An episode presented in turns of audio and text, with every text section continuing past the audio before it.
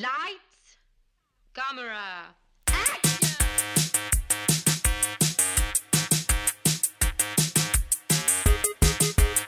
Aujourd'hui à l'émission, Cinéma Paradiso, An American Werewolf in London et La mémoire des anges. Bienvenue à On jase de film.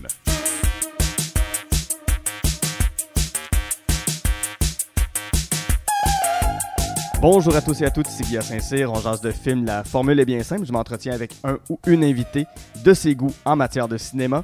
Ensemble, on passe en revue trois coups de cœur, un film détesté et un plaisir coupable. Ce sont les goûts de Bad and the Ugly de la cinéphilie de mon invité. Et aujourd'hui, je reçois un BDiste chevronné, ça fait pas loin de 40 ans qu'il exerce ce métier. C'est aussi un auteur euh, d'une multitude d'ouvrages sur la culture populaire, mais c'est aussi un ami. Tristan Demers, salut Tristan. Hey, allô, merci. J'allais dire de me recevoir, oui, sur ton show, et moi, Oui. je te reçois dans mon atelier. Dans ton atelier, dans, dans, dans- dans- ce qui a l'air d'un- d'un- de, de l'appartement de rêve euh, de, de- de- de tout artiste. Ben, c'est, mon, c'est ma gâterie de pandémie. Oui, c'est ça. je- comme bien du monde, il y en a qui ont rénové leur salle de bain. Moi, je me suis dit, je vais m'offrir l'atelier dont je rêvais quand j'étais petit. Puis ça me permet aussi de te recevoir, puis qu'il n'y ait pas une pile de vaisselle sale en Ouais. arrière, parce qu'il y a un bout de temps où je dessinais. J'ai eu longtemps sur le plateau à Montréal, j'avais. Pendant 14 ans, j'ai eu des, des- à trois endroits différents des ateliers que je louais. Dont euh, celui en face du cinéma porno L'Amour Oh! sur Saint-Laurent.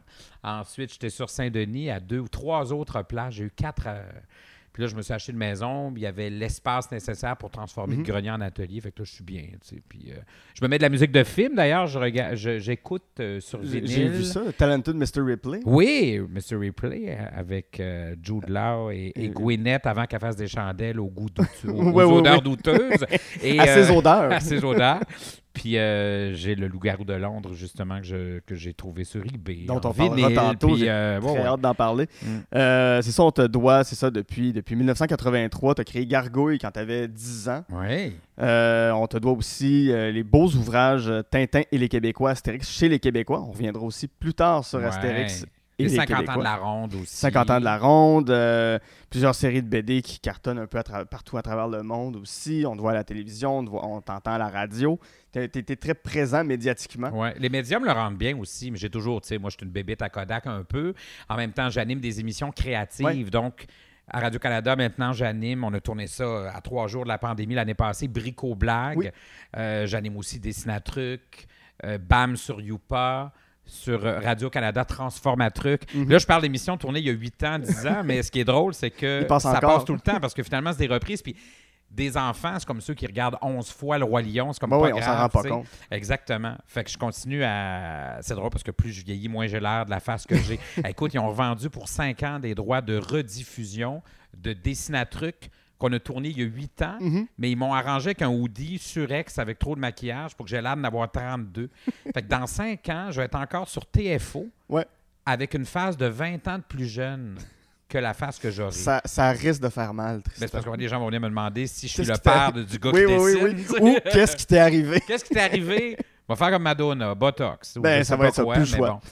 Bref. Avant qu'on entre dans ta liste, je veux savoir, c'est quoi les films qui t'ont marqué quand tu étais jeune, euh, quand, à l'époque où tu créais Gargouille, ou les débuts un peu avant? Qu'est-ce qu'on qu'est-ce qu'on regardait? euh, tu viens de Rosemont, j'imagine que tu as fréquenté le cinéma Dauphin beaucoup. Ben, pas tant que ça. Moi, j'allais, je vais t'expliquer, c'est drôle, parce que Dauphin, non, j'étais, oui, j'étais en, face du parc euh, Maisonneuve. Mhm. J'aurais pu y aller, mais moi, j'allais à la cinémathèque, puis je me payais la passe. C'était 100$ piastres pour l'année. Ça faisait qu'avant ça, évidemment, là, euh, Back to the Future, Ouais. j'ai vu deux ou trois fois au cinéma de la Plaza Alexis. Wow! Ça, je suis jaloux. Ensuite, E.T., je l'ai vu neuf fois au cinéma, dont deux fois au cinéparc, dont une fois dans le coffre payé moins cher. Mhm. on connaît le, le truc. euh, avec mon oncle ou mes, mes cousins, je sais plus. Ensuite, euh, c'est la technique Pierre Laporte. tu passes par Ouais, le coffre. Tu passes puis- par le coffre. puis, euh, ensuite, mais évidemment, tout ce qui est Goonies. Moi, j'étais Ouais. un gros fan des Goonies. Bon. Fait que moi, j'ai été nourri à Spielberg. Mhm. Moins George Lucas, parce que j'étais pas très Star Wars, moi, étrangement, par rapport à d'autres. Bon, mais j'étais très, tu sais, Richard Donner, puis Ouais. euh, les John Camper. John, John, Carpenter. Carp- tu vois-tu mon anglais? C'est l'anglais il- de Rosemont. C'est le, gars de- c'est le gars de Rosemont. C'est le gars de Rosemont. Donc, John Carpenter, je vais le dire à la Oui. française. Martin Euh, Scorsese. euh, Ouais, Scorsese avec Spider-Man. Non, non, tu vois, j'étais pas super-héros euh, non plus. Par contre, j'étais très super-écran. Alors, moi, j'avais super-écran parce que euh, Gargouille, mon personnage, était le porte-parole de TVJQ. Ouais. Puis, c'était délicat de donner un salaire comme tel à un enfant de 13 ans.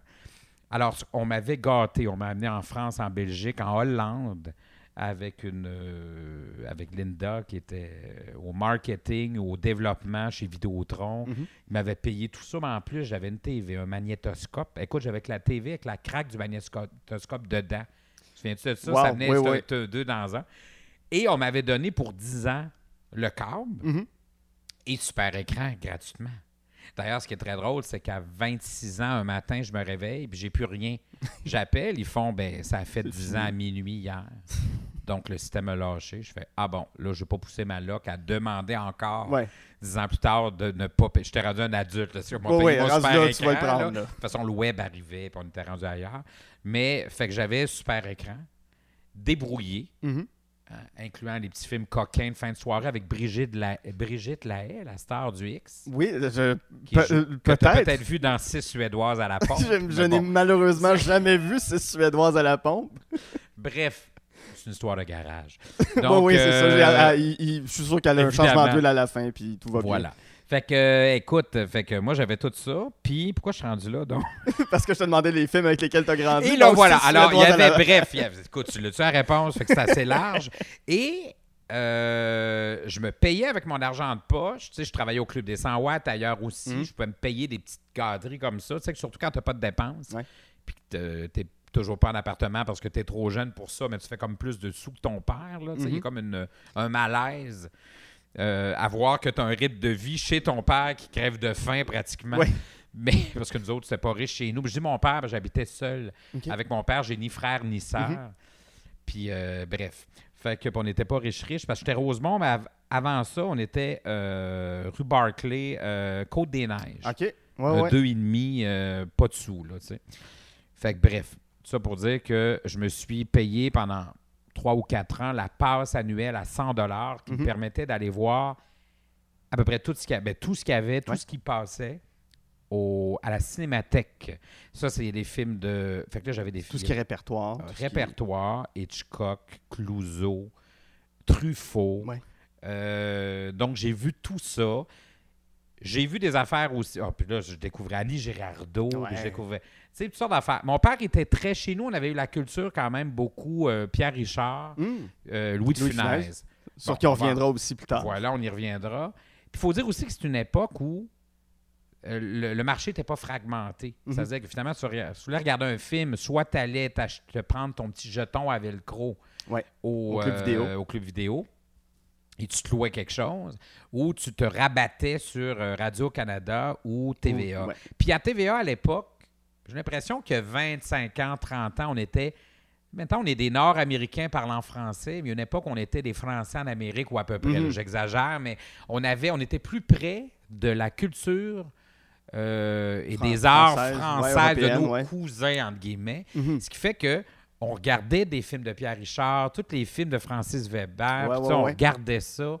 Oh, J'ai l'impression que ça faisait peut-être partie. Là, maintenant, tu, regardes, tu regarderas ce qui passe à TVA, puis ça, on est ben, dans le gros blockbuster américain. C'est ça, mais ils vont mettre la chèvre une fois par. Ben, huit fois par année à RTV, À mais à RTV, des à heures qui pas de sens. Oui, Ben c'est oui, ça, c'est ça. ça. À minuit, à, à, à 23h53. Mais voilà. Puis moi, je, je me souviens du jouet Oui. avec Pierre Richard, qui est fantastique. Très Et bon. pour moi, dans le jouet, quand le boss arrive dans une maison puis qu'il surprend une famille qui est en train de souper, Mhm. Puis il dit J'achète votre maison, ils disent Ben, pas à vendre. Puis il dit Je l'achète, mais vous avez 15 minutes pour, partir. Laissez tout là, abandonnez tout. Pour moi, c'est d'une violence, Ouais, et ouais. c'est d'un mépris. Puis ils donnent quoi, genre 15 millions de francs, quelque chose comme Oui, ça? une là? affaire de Ouais. fou, puis il sait que les gens sont dans la merde. Mais pourquoi ne pas leur donner une semaine? Pourquoi Oui, leur donner ça, 20 c'est ça, minutes? c'est Il y a un abus maintenant. de pouvoir épouvantable? Ouais. Puis il y a quelque chose de violent là-dedans. Évidemment, c'est pas violent comme un Rambo l'était, mais c'est un type de... C'est un mépris Ouais. de la classe sociale inférieure à celle du bourgeois Mhm. euh, qui abuse, Ouais. finalement, tu sais.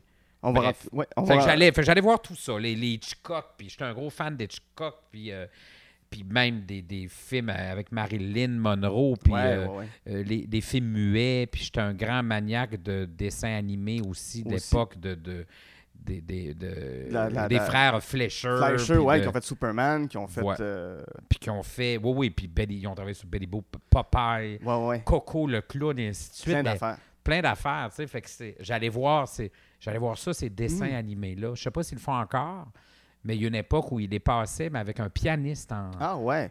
en même Ça, temps. Il passait des. Ça, c'est capoté. J'avais parlé au pianiste. Il a dit on est six dans le monde. On se faire connaît, ça. je connais cinq autres. Il y a plus- Qui fait ça? Accompagné du film muet au piano live. ouais, Mais ouais. Ils, font, ils font des. Il y a quelques festivals de films de Chaplin à quelque part. Puis ils sont toujours. Ils sont comme six toujours invités Ouais, dans le ça. même créneau. Moi, moi, j'ai vu une projection comme ça. C'est un film muet de John Ford de Ah oui. 1926, quelque chose comme ça, qui s'appelait Les Trois Frères ou Les Quatre Frères. OK. Il me semble que c'était ça le titre. Puis il y avait un puis à la fin, il en restait juste deux. Il en restait juste deux. Puis le- le- mon, mon fun fact préféré sur ce film-là, le jardinier, qui est un figurant dans le fond qu'on voit pas, c'est John Wayne. Arrête donc. Ouais, c'est son premier film avec John Ford. Hein? Ouais, ouais, ouais. avant, super avant le cowboy. Puis, Avant qu'il devienne un cowboy? C'est un, un genre de western. C'est. c'est... Tout ça, les trois frères? En tout cas, c'est, hey, ça fait longtemps que je l'ai vu, mais c'est trois frères, leur relation avec leur mère. Et là, tu parles de film muet. Faut que je te, faut que je te lance l'anecdote de quand je travaillais à la fin des années 90. Dargo. Ça va faire un bon pont avec le, le prochain film Bon, ben parfait. vient. Écoute, euh, Dargo était mon diffuseur ou distributeur là, pour la France, la Mhm. Suisse, la Belgique. Puis j'ai fait beaucoup de tournées à la fin des années 80 avec toute la gang qui sont toutes morts maintenant Ouais. de. Tu sais, avec Maurice, puis euh, Roba, puis tout le monde. Puis moi, je, je, je capotais. J'étais comme sûr. un enfant, tu sais. Puis euh, on, on avait bien du fun, tu sais, avec Villonne Deschères, puis avec Roger qui, qui a travaillé sur. Ou Vilaine Deschères, je sais plus. Roger, en tout cas, Roger, il travaillait sur. euh, il avait repris de Greg les, les, les, les Achille Talon. Puis euh, Van Berg aussi, qui Ouais. était sur. euh, voyons, Dan Cooper. Puis, euh, c'est ça? Van Berg? Écoute, Ça- je sais ça, je plus. sais là, je suis comme dans le flamand allemand, là, c'est pas clair. Ben, bref. Là, Il y en a qui vont dire, ben voyons, il fait de la BD puis il connaît pas ses autres. Je sais pas. En tout cas, c'est des vieux. Écoute, de toute façon, j'étais tout- j'étais sous tout le temps. Bon. Fait que, je- bon. Fait que c'était à la fin, tu sais. Ah, les années 90.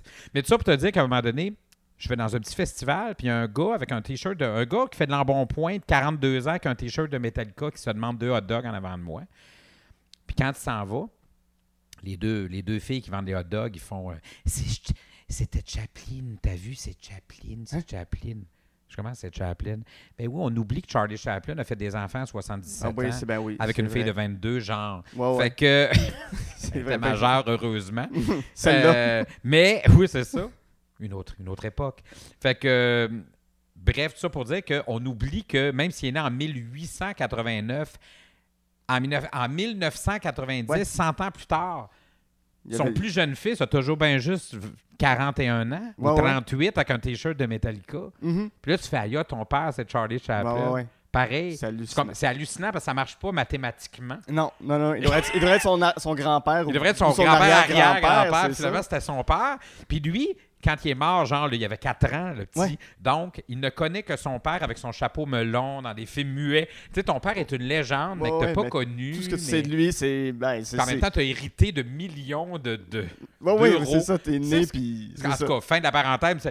En tout cas, je, sais qu'il y a un immense musée fantastique là, sur euh, Chaplin maintenant, Ouais. dans la famille, dans la maison même, Ah, en Suisse. La, la maison, il paraît que c'est extraordinaire. Je mets ça sur ma liste de visites. souvent en Suisse, il paraît qu'il faut aller voir ça. C'est Je certain. suis pas allé, mais bon. Bref. Donc, ton premier film, ton premier coup de cœur, restons dans, un peu dans, dans- dans l'idée du cinéma muet, Cinéma Paradiso de 1988, réalisé par Giuseppe Tornatore. Ouais.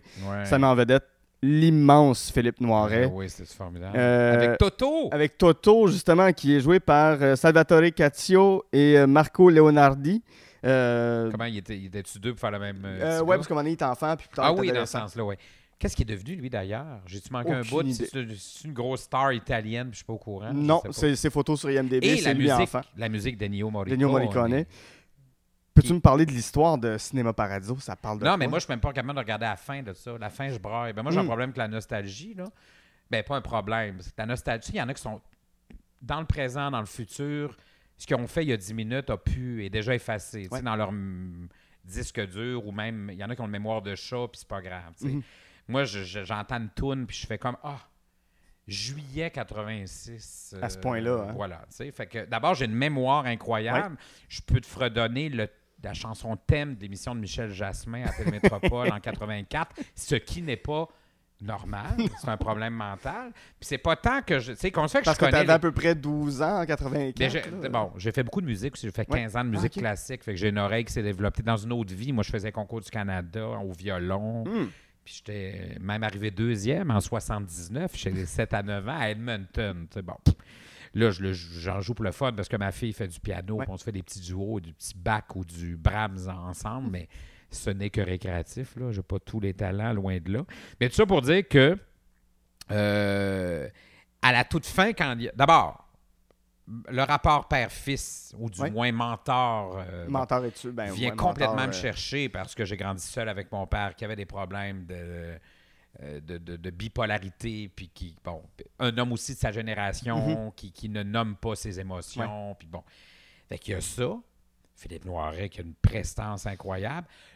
L'Italie, l'espèce de, de, de, de- tu sais, tu te vires de bord, tu, tu- tu- tu pognes un citron d'une main, puis un, un petit verre de... de Oui, c'est ça. Puis on est à peu près, me semble, ça fait longtemps que je l'ai vu, mais on tourne un peu autour de l'époque de Mussolini aussi. En plus, l'époque de la censure. de- exactement. Parce que la censure a un, Oui, puis a un poids dans le livre. Ça dans- fait écho à notre film. censure, parce que j'ai lu beaucoup là-dessus, Mhm. sur notre censure du cinéma. Ouais. Eh, tu sais, quand tu penses que jusqu'à Valérie avec Daniel Ouimet, il y avait des descentes. Ouais. Tu sais, on a été euh, des années en Ju- Jusqu'aux retard années ça, puis Valérie, c'est épouvantable. 70, Pourtant, on n'avait pas... 71. Je pense que c'est le deuxième, ça. Tu avais l'initiation, Ouais. tu avais Valérie, Puis tu avais... Valérie, puis le- Deux femmes en C'est or. pas 69? Puis ça se peut que ce soit Mais écoute, jusqu'aux c'est- c'est années. Mais tu sais pourquoi aussi? Parce qu'en 1927, il y a eu le gros feu au. Laurier Palace Sainte-Catherine. Puis là, il y a eu comme 78 morts, ou je sais plus. Puis c'était tous des enfants Ouais. qui allaient voir un film de, de, de Laurel et Hardy à ce moment-là. Ouais, ouais. Mais en même temps, c'était jam-pack, ça fumait là-dedans. Il n'y a pas de sortie de c'était- secours. C'était de la, de la, de la pellicule au nitrate. En plus, qui brûlait à rien. Tu brûles à rien. Donc, Mais écoute, ce- cet événement-là, est- c'est comme un. C'est le Titanic du, de nos du, euh, cinéma québécois. Puis, euh, et là, le gouvernement de Tachereau, à l'époque, a dit euh, lieu de perdition, de vice. Mhm. Alors, plus le droit d'aller au cinéma euh, pour les moins de 16 ans, peu importe le film. C'était une façon de reprendre le contrôle sur le cinéma. Puis la seule façon de voir des films après, c'était dans les sous-sols d'église ou c'était à l'école, puis l'école était gérée par l'église. Ouais. Donc, ils se sont servis du, de l'incendie comme prétexte Ouais. à reprendre le contrôle sur la censure de nos films. Puis ça, ça s'est poursuivi pendant, écoute, jusqu'en 1960 quelques. Alors Ouais. pendant comme 40 ans, il n'y a pas un gouvernement, même en- au début de la Révolution tranquille, ils ne sont pas garochés pour, euh, Pour- pour rétroactivement ouais. pour défendre ça et régler le... Fait que c'était rendu dans les années 60 que tu avais des descentes dans les cinémas parce qu'en haut de 16 ans, tu allais voir un film qui était même pas cochon. Non, non, c'est ça. le faire quand même. Fait, en tout cas, fait que je trouve que ça a un écho aussi sur notre. euh, et puis à la fin, évidemment, c'est un hommage au cinéma. Au-delà de la censure ou non, parce qu'on on connaît le punch, là, pour ceux qui l'ont pas vu, ben là. C'est un film qui a- Vous êtes qui a- 30 qui a- ans en retard, mais en c'est tout cas, le, le dernier 15 minutes est bouleversant. C'est bouleversant Le- parce que tu te rends compte que justement le personnage de Philippe Noiret a conservé tous les bouts qu'il devait couper des films, toutes les scènes d'amour. qui- Attention, divulgacheur. Attention vulgarisation. Ici, mais bon. Mais, quelle grande scène, c'est ça, il a, il gardé tous ces bouts-là, qui a recollé bout à bout pour en faire une scène d'amour, ben pour en faire une scène où c'est juste des gens qui s'embrassent, des gens qui s'aiment, dans une Italie où c'est la guerre, dans Voilà. une Italie où, où on s'entretue. Oscar du meilleur film étranger d'ailleurs. Et je l'avais acheté. Ça a été mes deux premiers disques laser Oh, que j'ai euh, achetés. Pour, C'est pour- la- pour- pour le public, les disques laser, c'est l'ancêtre du DVD, c'est gros comme un vinyle. Non, je parle pas de ça. Ah, Quand je dis euh, disque laser, c'est des CD. compacts disques CD. Pas-. Non, non, j'avais pas la machine pour. Mais la musique de film, je revenais en fait, parce que j'ai pas, Oui. pas été clair.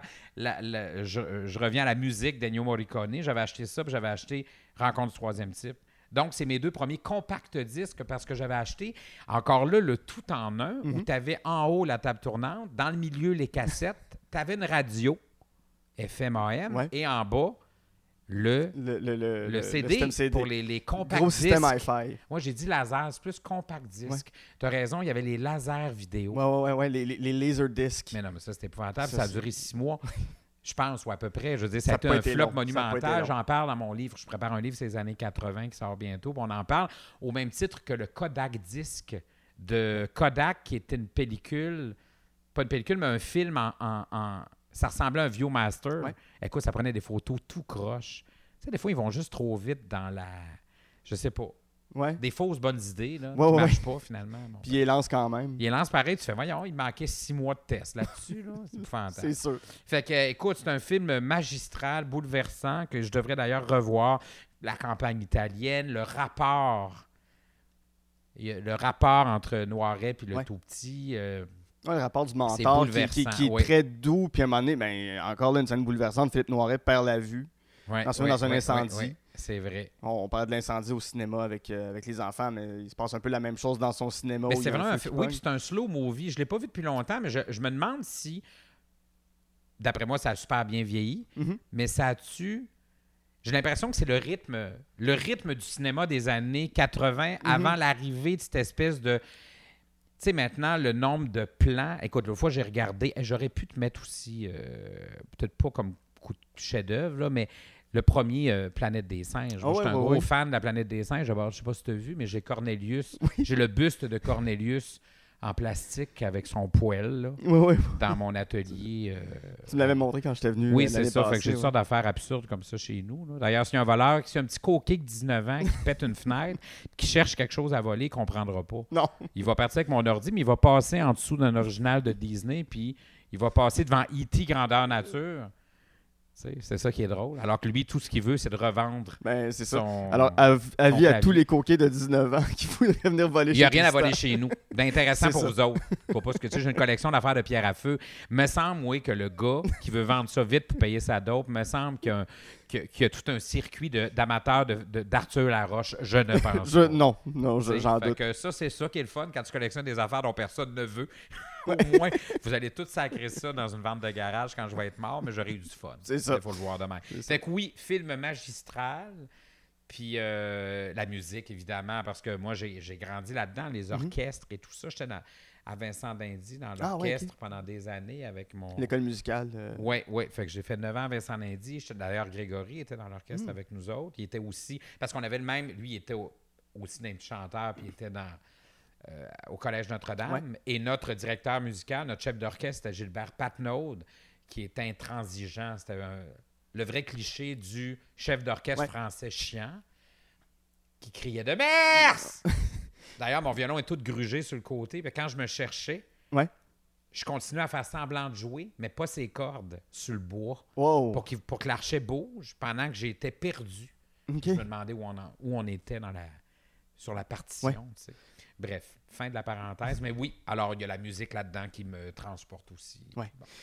C'était qui, toi, dans, dans ton travail de BDS? On a parlé un petit peu de la, de la tournée que tu as faite avec des BDS. C'était qui tes mentors? C'était qui ceux qui t'ont influencé? Tu sais, ça, tu parles de tournée. Je pense, me semble que tu m'avais dit que tu avais rencontré Franquin un moment donné. Tu as rencontré à peu près. Franquin, je ne l'ai pas rencontré. J'ai un original de Franquin parce que j'ai mis la main dessus. Mais sinon, euh, évidemment, Uderzo, que j'avais Ouais. rencontré à quelques reprises.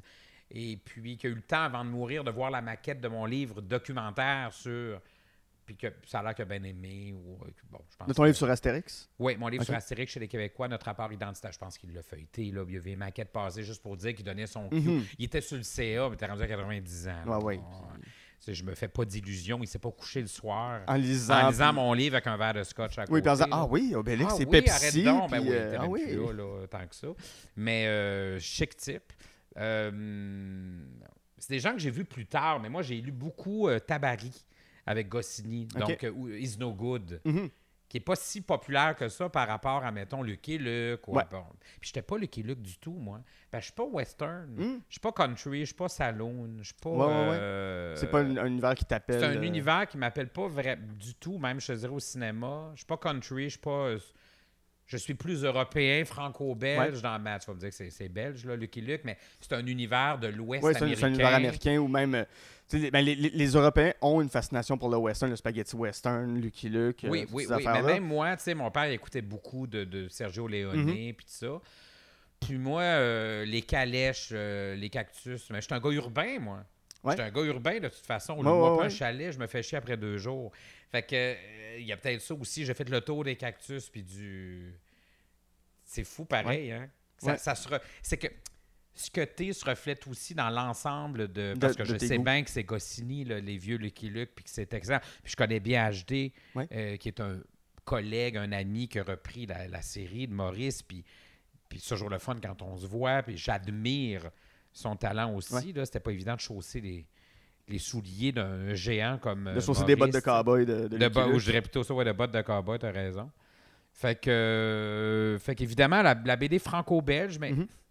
c'est- c'est un univers, où c'est une époque aussi. Tu sais, j'ai- j'ai 48 ans.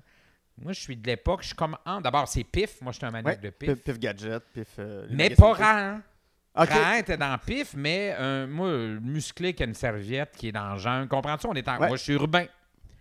Fait qu'amène-moi pas trop longtemps. C'est ça. Mais Moi, me torcher avec une fougère, là, ça m'intéresse pas. Mhm. Fait que c'est pour ça que je suis pas très Plus camping. proche de, de, je suis de glamping. Natacha ou glamping. Oui, Natacha, je la trouvais plus sexy que compétente. On est d'accord, tu sais. Euh, euh, mais sinon, euh, écoute, Astérix, tout ça, mais, beaucoup pif, Journal de Mickey. Mhm. Moi, je suis un grand fan des scénarios des histoires de Disney euh, faites pour le marché européen ou faites Ok. là-bas, là. Ouais, ouais. Tu sais, euh, en. Italie, beaucoup, Ouais. beaucoup fait, ça vient beaucoup d'Italie. Ouais. Puis euh, il y, a- il y a quelque chose de, de- dans ces scénarios-là, d'à la fois fantastique et il amenait Mickey ailleurs. C'était Ouais. c'était une vision un peu européenne du. du... C'était pas tant. Je trouvais pas. J'avais pas l'impression que c'est le bon contre le méchant et à la- de la même manière que Disney le faisait dans ses films américains. Il n'y avait pas cette espèce de clivage. C'était plus fin. Il y avait, il y avait une réflexion. Je te Ouais. dis, tu, je comme il était loin de Burbank en Californie, Voilà. j'ai l'impression qu'il pouvait se permettre Oui, c'est un ça. peu Il y, avait, est. il y avait un respect de la ligne graphique, puis ça marchait, mais c'était pété, Ouais. là. Les, les, les Mickey Parade, les Picsou, Super Picsou Ouais. géants, machin. Moi, j'ai lu ça, là. euh, Ah, puis Picsou, c'est très bon. Là, Ah oui, c'est excellent. c'est- super bien écrit. Même, il y a- une série qui est sortie il y a peut-être 4-5 ans, là, qui, s- qui- qui- qui est toute sur Disney+. Puis il s'inspire plus de ce qui se faisait dans les BD européennes de Picsou que de ce qui se faisait du côté américain, Américain. euh, avec euh, Scrooge McDuck. Ouais. Euh, c'est- vraiment bon. C'est une fou bonne quand série. même. Ah non, j'aimais ça. Puis évidemment, j'ai été un fan des, des dessins animés de Disney, Mhm. mais pas tant les longs métrages que les Les courts-métrages. centaines de courts-métrages, Port Goofy, tout Ouais. ça. D'ailleurs, à Canal Famille, il est passé le matin, je les Oui. Enregistrais. Avant de démarrer, la... tu te souviens? Ouais. Il y avait ça, là, au Canal Famille, il est passé tout. Puis c'est Ouais. les vieux Pluto, les vieux... euh, écoute, c'est extraordinaire. Ça a bien vieilli, ça. C'est... Ouais, puis c'est de la belle animation. C'est de la belle animation, puis c'est vraiment du slapstick, en fait. C'est du. On n'est pas. Même chose pour les vieux Tom et Jerry, c'est pas Disney, mais c'est le même principe. Là, c'est la MGM, puis les, les, les Droopy, puis les. C'est du slapstick à la Laurel et Hardy. On n'est pas loin des codes du cinéma. Mhm. Ben, on est dans les codes du cinéma de l'époque.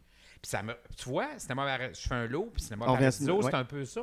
C'est un hommage au cinéma de l'époque, mais que qu'on retrouve aussi dans les codes Ouais. euh, de ces dessins animés-là qui ont été mes, euh, mon école Ouais. à quelque part. Ah non, c'est fantastique. Puis ça passe plus, c'est dommage. Non, non, ben, je pense, ça doit se trouver sur Internet, mais tu sais, ça se trouve sur Internet parmi toute Oui. l'offre. Ben, c'est ça que finalement, puis c'est correct là, qu'il y ait de tout. Ah, ben, j'ai aimé Candy et ces affaires-là. Mon côté Ouais, fille, je ouais. sais pas, mais tous les mangas japonais de l'époque faisaient juste brailler, chercher leurs parents. ça Candy, mal. Lady Oscar, j'imagine. Mais c'est si bizarre, ça. je- Capitaine Flamme, oui. Mhm. Goldorak, j'aimais ça. J'ai adoré Goldorak.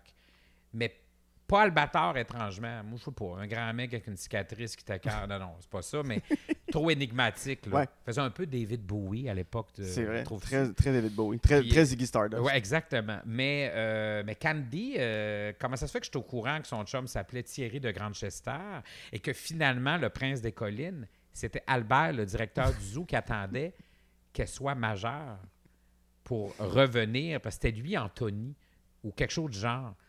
Je serais pas supposé me rappeler de ça. Non, non, Comme non, gars de, de la- comme quadragénaire masculin, je serais Ouais. pas supposé de savoir Je, ça. je, je, trouve ça incroyable le loop qu'on a fait de partir de Cinéma Paradiso pour Oui, se rendre à, à Candy. Candy. Puis je savais qu'on Tout est irait dans là. tout. Tout est dans tout. mais Tout je, savais que ça déraperait comme ça. Oui, oui, et j'aime ça. Moi, faut que tu me ramènes. Et, c'est ça On la formule du y avait un- qu'il y avait podcast. des temps morts dans ton podcast avec moi. Non, c'est vraiment pas. Puis c'est le but du podcast aussi qu'on parle voilà. de quelque chose puis qu'on aille dans mille Mais voilà, directions. c'est à toi de me ramener de toute façon. C'est ça. Ah non, moi, Avec je- le moi, fouet, moi- sors le fouet. moi, moi, ce que j'aime, c'est suivre la conversation. C'est ce que j'aime, puis ça nous mène peu importe. Évidemment, les dessins animés d'Anna Barbara. Ouais, ouais, ouais. Ben, on a parlé des, des, des, des- des bébelles, pierres à feu. à feu, mais tout ce qui est grand, grand galop, petit trou, Pixie, Dixie, Yogi Ouais. l'ours. Puis d'autres moins connus aussi, là, c'est Fourmi atomique, euh, Toucher la tortue. Connu, oui, mais ça a moins traversé le temps que Scooby-Doo, mettons.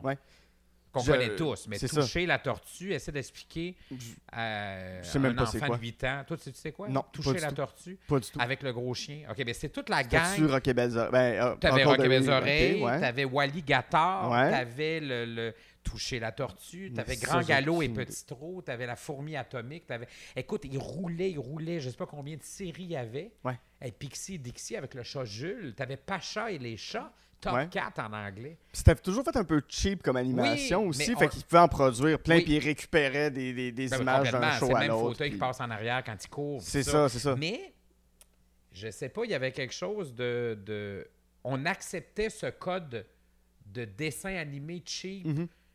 fait rapidement. Ouais. C'est du junk food, du, du cartoon food euh, Ouais. rapide. Faites pas cher. mais pas euh, cher, mais hyper efficace. Ouais. Au niveau du. du, du- Évidemment, c'est des. Ces dessins animés-là, c'était des sitcoms en trois actes.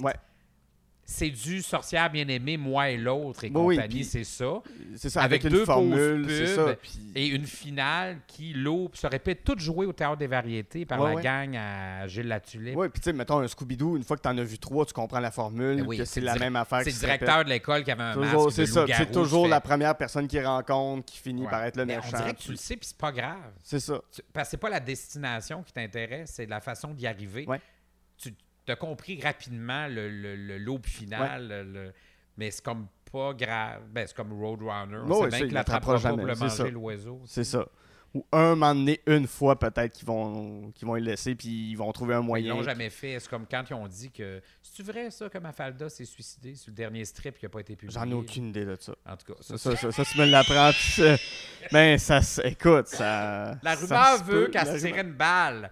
mais qu'il l'a jamais, il l'a dessiné sans jamais le publier. mais moi, à partir du moment où c'est pas publié, puis que l'auteur est mort, puis qu'il n'a jamais dit que c'était vrai, on va Ah arrêter ouais. de surfer là-dessus, s'il vous plaît. C'est ça, ça va devenir la rumeur, puis ça va appartenir Ça à l'histoire. légende urbaine. J'ai l'impression que dans ta tête, on a décrit un peu la scène finale de Cinéma par hasard avec toutes les images. J'ai l'impression que dans ta tête, en ce moment, c'est ça qui se passe avec toutes les images de Oui, dessins animés exactement. Mais je suis un gars de montage dans ma tête, je fais des montages d'affaires. Mhm. Quand je vois un montage qui est bouleversant, je braque. Ouais. Ça doit être ça. Ton prochain film, An American Werewolf in London de 1981, réalisé par John Landis, qui était euh, dans Ghostbusters. John Landis. Euh, C'était-tu lui? Ouais. Non, non. Non, non, ça c'était pas lui, c'était c'était l'autre. Il a fait les Blues. Brothers. Ce qu'il a fait, Il a fait- comme Blues Brothers. il a fait Blues. Brothers. Il a fait. Mais il était pas un, un des gars de. où je me trompe, je me mélange avec l'autre gars. après, par exemple. C'est en 84, Ouais, c'est ça, ça, mais 80. il était pas un des comédiens ou c'était euh, cas, Harold pas- Ramis, je me mélange avec Harold Oui, c'est Ramis. ça, parce qu'il me semble qu'il n'y a pas. Parce que les deux, ont quelque chose Non, mais il a quand même réalisé deux clips majeurs de Jackson, c'est-à-dire Trailer. Jackson l'a appelé suite, Suite à Loup-garou Werewolf, ouais. de Londres. Puis euh, il lui a demandé de réaliser Thriller. Trailer, et, et qui demeure magistral dans le sens où on est passé du, vi- du- de filmer un chanteur à faire une histoire, à Ouais. faire un mini-film. Mhm. Et, et ça a été. euh, c'est le seul clip d'ailleurs qui a été enregistré, je crois, au temple de la renommée des. Du, du- du du- cinéma, du- ouais, de- au- aux États-Unis, comme euh, espèce de. American Film Institute. Ouais, quelque chose comme Ouais. ça. un des rares. euh, Un moi, des j'en mettrais d'autres, là. euh, mais celui-là euh, demeure majeur. Là. On- il y a ça, puis il a fait Black or White aussi. Ah ouais, je savais pas que c'est lui ouais, qui a fait avait Black or White. Bref, il avait rappelé une couple d'années après. Entre deux Donc, chirurgies, là, il a demandé de refaire un, un clip. Donc, moi, ce film-là, je l'ai revu l'autre fois avec ma fille. Mais c'est fantastique. C'était vendu comme un film d'horreur, mais il y a, y y beaucoup d'humour dans ce film-là. C'est ce qui est intéressant. À fond. Ouais. Puis pourtant, c'est un film américain, c'est assumé que c'est américain. Je, veux juste aussi spécifier, euh, ça met en vedette euh, David Norton et Griffin Dunn, surtout. Ben Oui. Petite apparition qui me fait toujours plaisir de la part de Kermit et Miss Piggy, qui sont dans le film. euh, ils sont même, sont même dans le générique, ils sont Oui. crédités. Kermit et Miss Piggy, des mopettes. C'est vrai. Euh, mais il faut, faut, faut saluer le grand talent de Rick Baker, euh, légende du maquillage qui a réalisé Oui. le maquillage et la transformation. Et tu sais que c'est le loup-garou. premier film, à moins que je me trompe, mais c'est le premier film qui a gagné pour la première fois la catégorie de meilleur Oui. maquillage qui n'existait pas avant. Aux grandes dames de tous ceux qui ont travaillé sur la planète des, des singes Les dans les années singes, 60. euh, tout, tout- tout ce 10. qui est, tout ce qui est Universal Monsters Voilà. des années 30, 40. Eux ont préparé les maquilleurs qui ont travaillé sur des. Puis ils ont compris que ça valait la peine de- de- de- d'avoir une catégorie.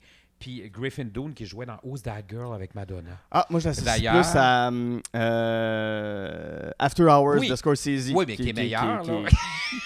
qui- non, mais c'est pas moi dans ma tête d'enfant puis d'ado. Oui. J'avais été voir Who's That Girl avec Madonna. mais je me disais, oh mon Dieu, c'est le même gars que dans. c'est le gars qui pourrit.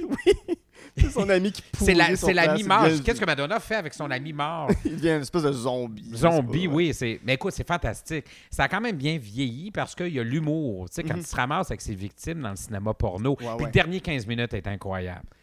Me Vraiment, là. la mémoire? Qu'est-ce qui Ben, se passe? c'est- Là, c'est un film qui a 40 ans. Là, aussi, oui. on peut Mais spoiler. le dernier euh, 15 minutes, c'est qu'il se transforme dans le film de cul, dans, dans le, Mhm. dans le cinéma. Et t'entends toujours les gémissements d'orgasme en arrière pendant qu'il se transforme et qu'il mange du monde parce qu'il devient.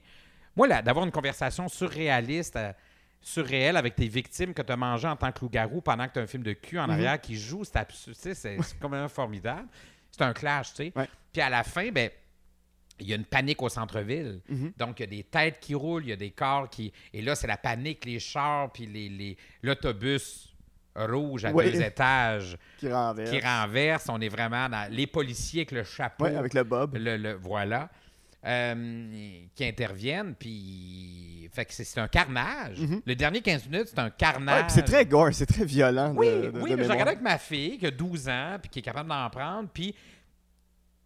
Oui, c'est gore, mais c'est pas. Moi, mon, mon- ma fille aime bien gros les films d'horreur, mais Mhm. elle a juste 12 ans. Fait que moi, ma ligne, c'est. Si c'est quelque chose de, de fantaisiste et de- qui se peut pas, go. Ouais. Si c'est un gars euh, misogyne qui tue des filles qui veut violer, Ouais. non. Comme Halloween ou toutes Ouais, les slashers des années plus 80. de misère parce que là, elle pourra bien euh, le découvrir avec ses chums de filles en regardant. C'est pas grave. Mais moi, comme parent, je dois me mettre une ligne. Mhm. Puis quand c'est un lutin maléfique, c'est drôle. Ouais, quand c'est un loup-garou, ça se peut pas. Chucky, ça si c'est un là. gars qui a un couteau qui tue juste des filles dans un chalet, moi j'ai un malaise. Mhm. En tout cas, dans, dans là où elle est rendue, parce qu'il y a toujours quelque chose de bien misogyne. rétroactivement, là. Tous ces films-là là, qui se passaient dans le bois, là, t'as toujours, il y avait toujours un rapport avec la Vierge aussi, la fille vierge dans un chalet. Qui va Toujours survivre la jusqu'à la fin. Oui, tu sais, mais puis t'avais le- le- le- j'avais toujours l'impression que le nerd ou le noir mourait avant. Il y a des affaires qui passent Il y a ça aussi, ouais. Tu fais, voyons donc. Puis, c'est toujours des filles qui ont des gros seins qu'un chandail serré. tu Oui, puis c'est tous des prétextes pour l'enlever un moment donné. là. Oui, mais avec le recul, tu fais, Hi, ben, nous, on le prend au deuxième degré, puis c'est drôle. Ouais. Mais je suis pas sûr que ma fille de 12 ans qui est en pleine construction. Écoute, là, je mets mon chapeau de parent. Il y en a d'autres qui vont dire c'est pas grave. Bon, chacun son truc. Moi, on en regarde des films d'horreur, on a regardé plein d'affaires. Mais parce qu'on est dans le fantaisiste, on est dans le fantôme, on est dans le lutin, le, le- le loup-garou, Ouais. ça marche. Mais quand c'est un gars d'à côté avec une chaîne ça qui cherche à tuer des filles euh, sexy, Ouais. moi je décroche. tu sais. En Ouais, tout cas, je décroche par rapport à son âge. Le rendu là, je peux Ouais. même en taper pour rire. tu sais. À quel moment tu as découvert ça, euh, le, le, le, le loup-garou de Londres? À 9 ans. OK. À 9 ans. euh, non, attends, c'est pas vrai. Je l'ai découvert après Trailer de Michael Jackson, donc à 11 ans. Et rétroactivement, j'ai voulu savoir ce que. parce que Jackson disait. euh, je l'ai appelé parce que. Je l'ai appelé parce que je prends la voix de Castra. Euh, mais de Jackson, mais qui disait que euh, c'était suite au, loup- au loup-garou de Londres qui lui avait donné le contrat de faire trailer. Fait Mhm. que là, je me suis dit, en tant que fan, je vais aller voir ce que c'est. Puis là, j'ai capoté parce qu'il y a quelque chose. D'abord, la bande sonore est incroyable Ouais. aussi. Toutes les Euh, chansons qui ont le titre Moon. oui, complètement. I see a Bad Moon Rising. Sont- oui, oui, sont plus. là. là je l'ai, le Oui, oui, puis c'est ben, mais- il se transforme sur Bad Moon Rising de. de, de Mais en fait, la transformation, elle était incroyable. Ouais. Ce qui est formidable dans cette transformation-là, c'est deux affaires. La, la musique, Mhm. qui clash complètement. C'est pas dans un film d'horreur, quelqu'un qui se transforme, tu fais une grosse musique d'horreur Ouais. qui appuie. Là, tu as une musique complètement radio AM de bonne humeur. Ça n'a aucun. Tu sais, tu comprends-tu? Ça, Ça, ça- ça rend ça plus léger, mais on sent sa souffrance. On, on entend les os qui craquent et qui se craque, déforment pour y mais faire un mais c'est le pour- clash parce que ça nous paraît encore plus euh, décalé du fait que la musique n'appuie pas ce qu'on Ouais. voit. C'est vraiment. euh, tu sais, Landis la- la- a eu un vraiment un excellent flash là-dessus. Puis, euh, et on a un plan de Mechamar, je sais pas si tu te souviens, pendant qu'il se transforme, dans le, à un moment donné, pouf, pendant que tu entends grogner puis il souffle, pendant à peu près deux secondes, il y a Ah, une ouais. figurine de Mickey Mouse, puis tu as juste la caméra, gros plan, la figurine du Mickey Mouse qui rit, qui, qui Ouais. est souriant. Et c'est le clash disneyen, euh, euh, c'est Ouais. Mickey, donc c'est la fantaisie, c'est le... Puis dans sa transformation, moi, moi, une transformation qui m'a toujours fait peur, c'était celle dans Pinocchio, quand les enfants se transforment en âne. Oui, parce que c'est en ombrage, je pense. Parce que c'est euh, l'ombre une partie en ombrage, mais on voit les mains du petit gars qui Ah viennent des sabots, puis ça, ça me C'est le même terrifiait. principe. C'est ça. Ça fait dé- mal. Au euh, départ, là, le, le- le conte original italien de Pinocchio, Mhm. à moins que je me trompe, Pinocchio écrase et tue Jiminy Cricket parce qu'il la con- il- parce qu'il devient sa bonne conscience. Ouais. Puis il est tellement dans le déni de tout ça, puis il veut tellement tomber dans la drogue, l'enfer, le vice et le- euh, l'exploration qu'il l'écrase. Ouais. Évidemment, ce que Pinocchio de, de Ne- ne- Disney ne, ne fera pas. pas, non, ne ça. fera pas. Mais quand même. Ouais. Mais ça m'a surpris, moi, dans. Je fais une- J'ouvre une parenthèse. Il y a un changement de vision chez Disney intéressant. Hmm? D'abord, les, les- les dernières héroïnes des, sont moins passives. c'est pas- Son on est loin de Blanche-Neige. On est loin de. Blanche-Neige. Je trouve ça intéressant parce que tu des. Parce que la, la- la- la- les créateurs sont de cette nouvelle génération. On n'est plus dans le. Bon, ça, c'est intéressant. Puis c'est dans la, la grenouille. J'allais dire la grenouille et la baleine. ouais, non, la, euh, la princesse et la grenouille. grenouille. Il n'y a pas un personnage qui meurt là-dedans? Euh, je- semble que c'est la grenouille qui meurt. Je sais pas, il y a un ça personnage important qui meurt. J'ai fait Hein? Ouais. C'est un, peu comme si Jiminy Cricket mourait. Ouais. C'est comme son petit copain meurt, son petit copain animal, euh, fantaisiste, meurt écrasé Ouais. par une roue de ch- charrette ou je sais pas trop. J'ai vraiment fait le saut. J'ai dit Ah, ils sont allés là, ils sont allés. Ah, tu vois, je, trouve ça intéressant. ouais, c'est ouais. Audacieux. Pour, pour Disney, Pour un- oui, c'est ça. Pour je pense qu'ils vont ailleurs. Là. Tu sais, ma fille, elle regarde, mettons, euh, l'autre, la rousse frisée. Là, qui, qui- Brave. En français, c'est quoi Euh, là encore? Je me souviens plus de son nom. Je- je- Mon anglais est pourri, fait que je finis toujours par. Moi, dans ma tête, Aladdin, c'est Joël Legendre. Là, je suis désolé. Euh, bref, fait que. euh, ah, tu fais Ah, elle, elle a de la drive, elle a de Mhm. la torque. Ouais. Ça, c'est intéressant. Ouais. En tout cas, bref, fin de la parenthèse. revient un peu à, Oui, American raison. London, oui, c'est ça. Qu'est-ce que tu allais dire là-dessus, sur justement toutes les transformations, sur, euh, ben, sur, sur- sur l'aspect, justement, il y avait, il y avait Mickey. on- Il y, a- il y a carrément- il y a quelque chose de décalé dans ce film-là, justement, par l'aspect. Ben, que... Il se ramasse au zoo aussi. Là. Il se ramasse Tout au nu, zoo, il ouais. vole des ballons Pour se vrai. cacher, il met un manteau d'une madame, il attend l'autobus, Ouais. pieds nus, avec un manteau féminin. Ouais. Non, c'est ça qui est bien. Moi, je trouve que ce film-là a bien vieilli pour ça. Mhm. Entendons-nous, si je regarde Halloween 2, ça a mal vieilli, mais je rigole parce que ben, c'est un film d'horreur des années 80 comme on en avait à la pelletée, Ouais. tu sais.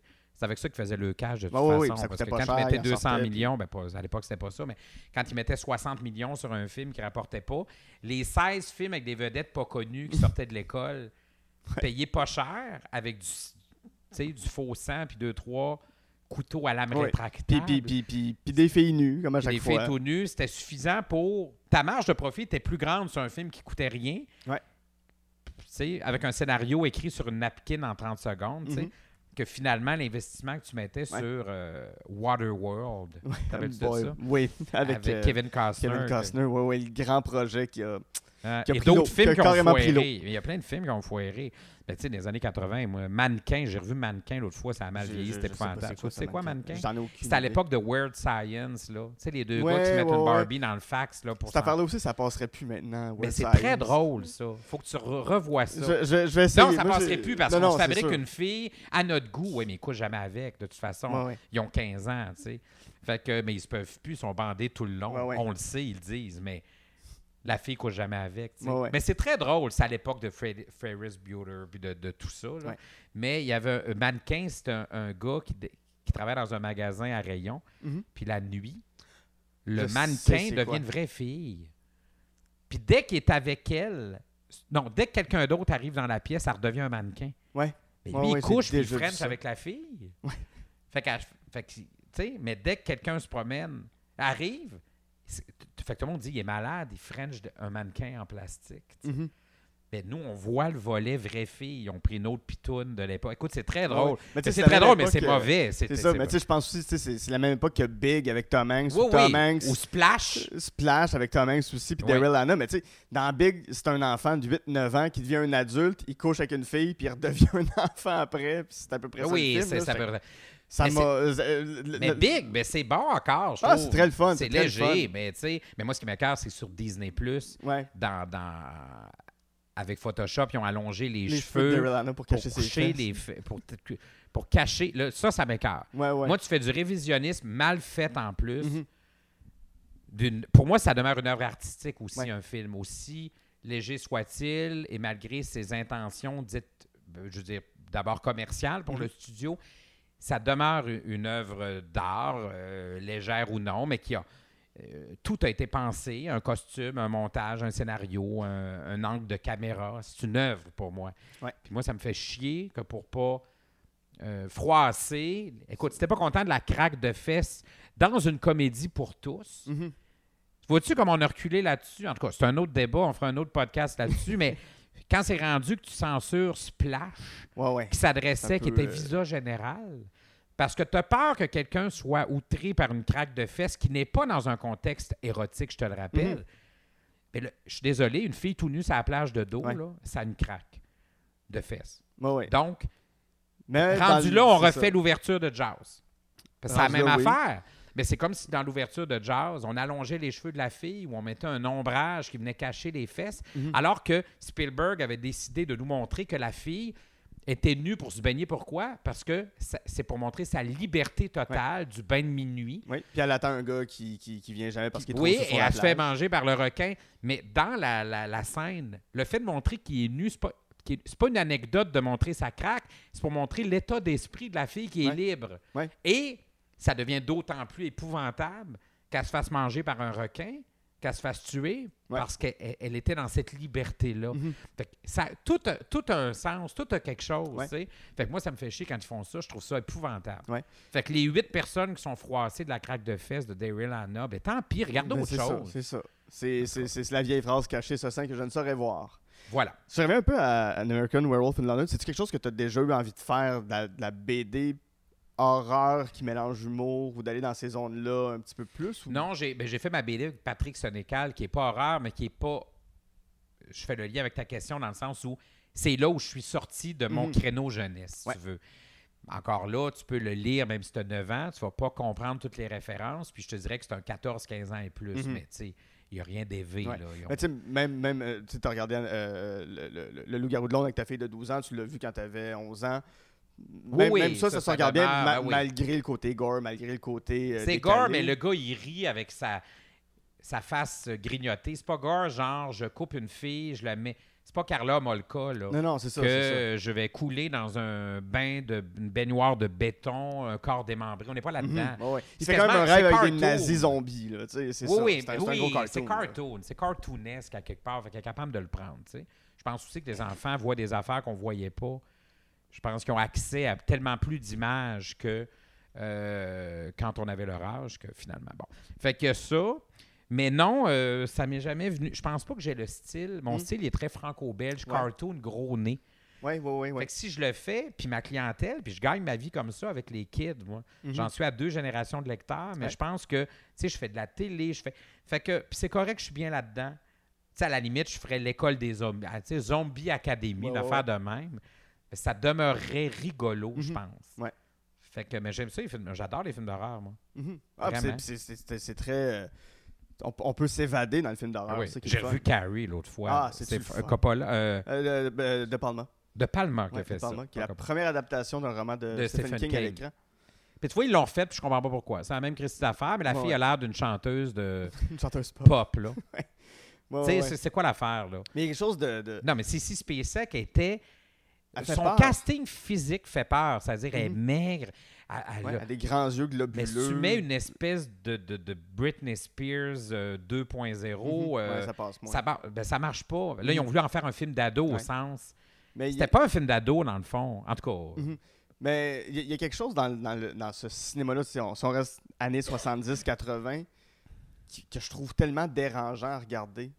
Je trouve que au niveau des maquillages, mais la- la- les- visages Ouais. des gens, les The gros sur Omen, les The yeux. Omen. The Omen, ça fait ça, ça, ça, ça fait peur. L'exorcisme, moi, ça me fait encore peur. là. Ouais, ouais. Ça, b- les, les maquillages, peut-être. Les maquillages ont ont vieilli, mais je vieilli un peu, là, mais mais- même, même, même les deux curés, je trouve qu'ils ont des faces qui sont inquiétantes. Mais tu veux la version non. euh, la version. La version longue, ouais. Mais que moi, je trouve que. Moi, je l'ai revu, là. Puis la version longue, ce, qu'ils ont- ce, qui, a ce qui était peurant, finalement, c'est les transfusions de sang de la fille Ouais. qui avait pas, de Blair, Ouais, qui avait pas au départ.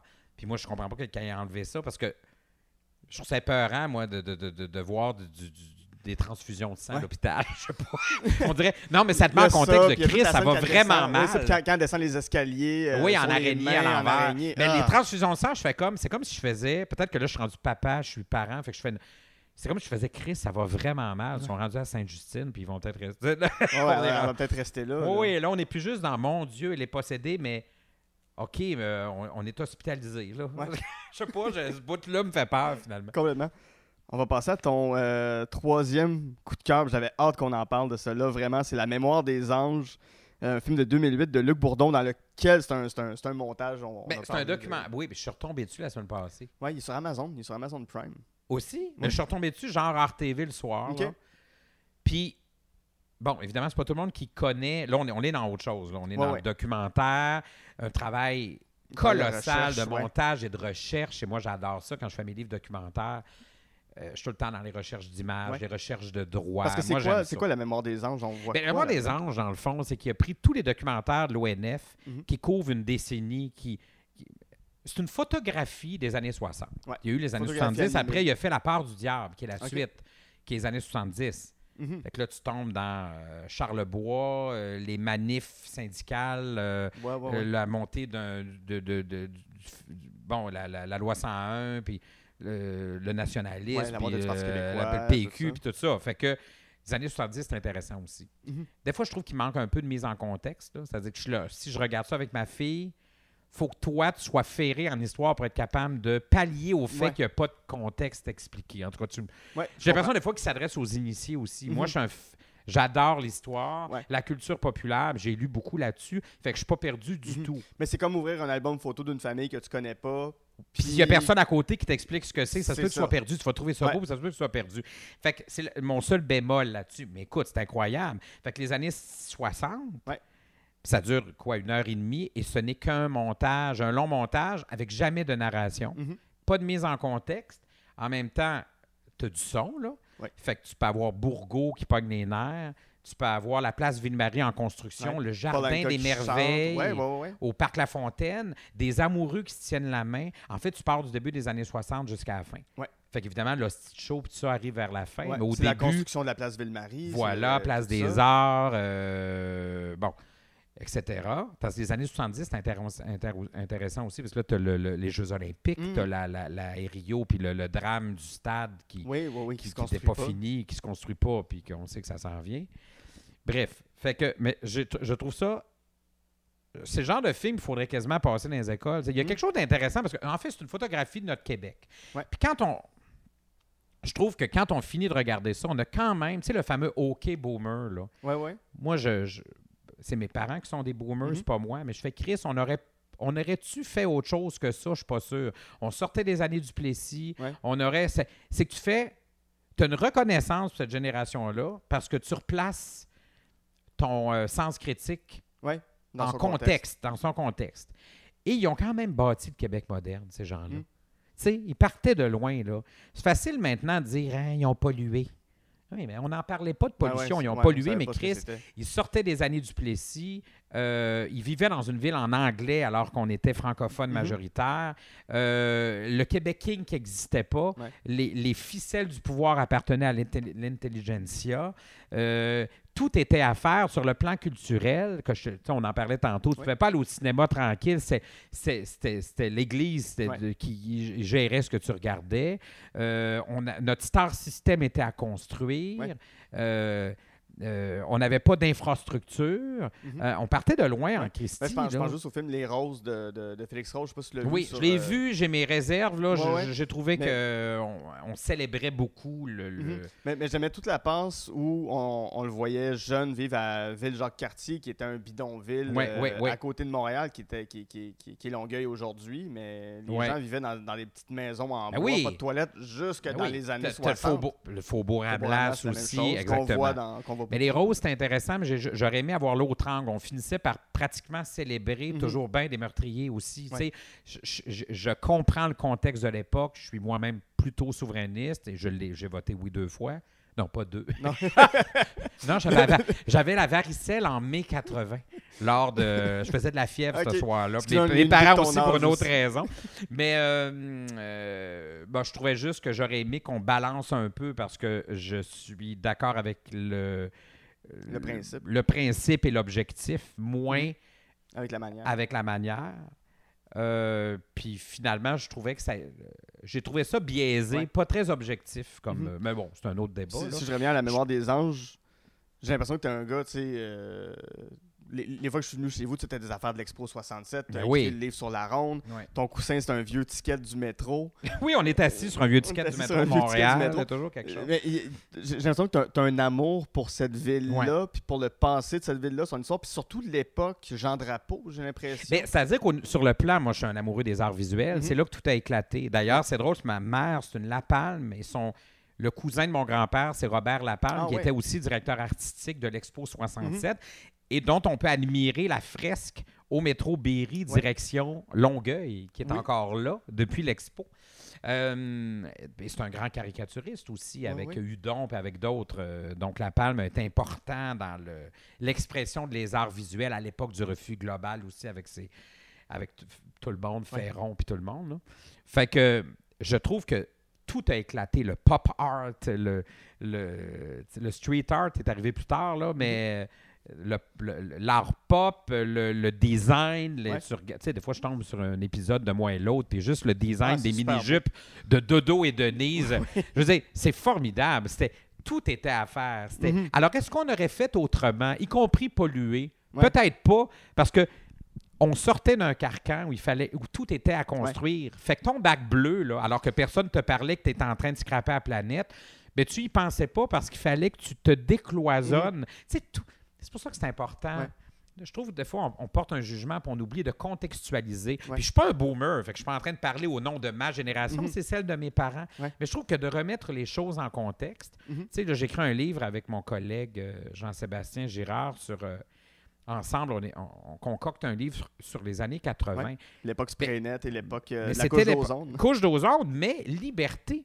Parce qu'on n'était pas dans le regard de l'autre. Alors, la seule prérogative à un artiste pour faire quelque chose, c'était se demander s'il avait envie de le faire. Mm. Parce que ceux qui aiment son show vont venir, puis d'autres pas, puis c'est pas grave. Ouais. Fait que Joe Beaucamp puis Diane Dufresne pouvaient bien s'habiller comme ils veulent. Maintenant, elle se ferait traiter de salope ou elle aurait des menaces de mort parce qu'elle avait telle robe ou tel chapeau. C'est quand même fort. Mhm. Puis ces artistes-là nous disent Oui. c'était une décennie de liberté et de théâtralité. Parce que, sais, on le voit, c'est juste.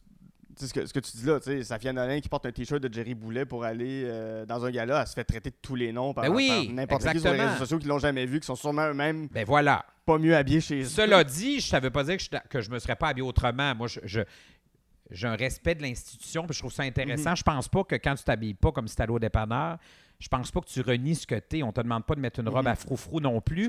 J'aime l'idée de dire je vais à l'enterrement de ta grand-mère. Il suffit pas de dire j'ai le droit de m'habiller comme je veux pour que ça soit respectueux de, de la cérémonie qui est Je là. comprends. Tu je me suis-tu, mais je suis pas en train de dire qu'elle n'avait pas le droit, par Mhm. exemple. Ouais. Qu'envoyez-moi pas des menaces de mort.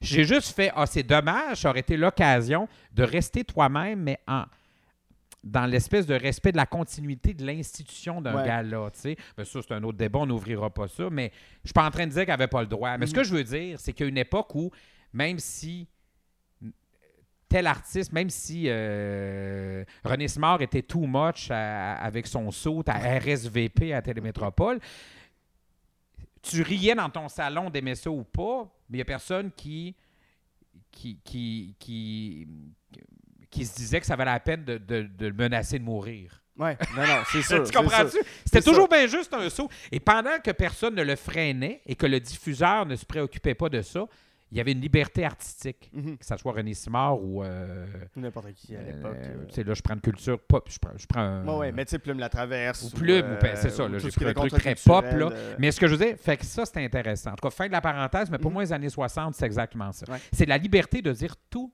est possible. Ouais. Bien, évidemment que maintenant, on en subit des conséquences sur le plan, par exemple, environnemental. Oui, oui. Tu sais, à l'expo, ils ont quand même mis des produits toxiques dans le fleuve pour tuer Eman, pour être sûr qu'il n'y avait pas de bébites pendant le... Puis ils ont shooté de gazon en verre avec de la peinture euh, Parce toxique. que la reine allait marcher sur le La reine, gazon. elle s'en venait, puis il y, avait...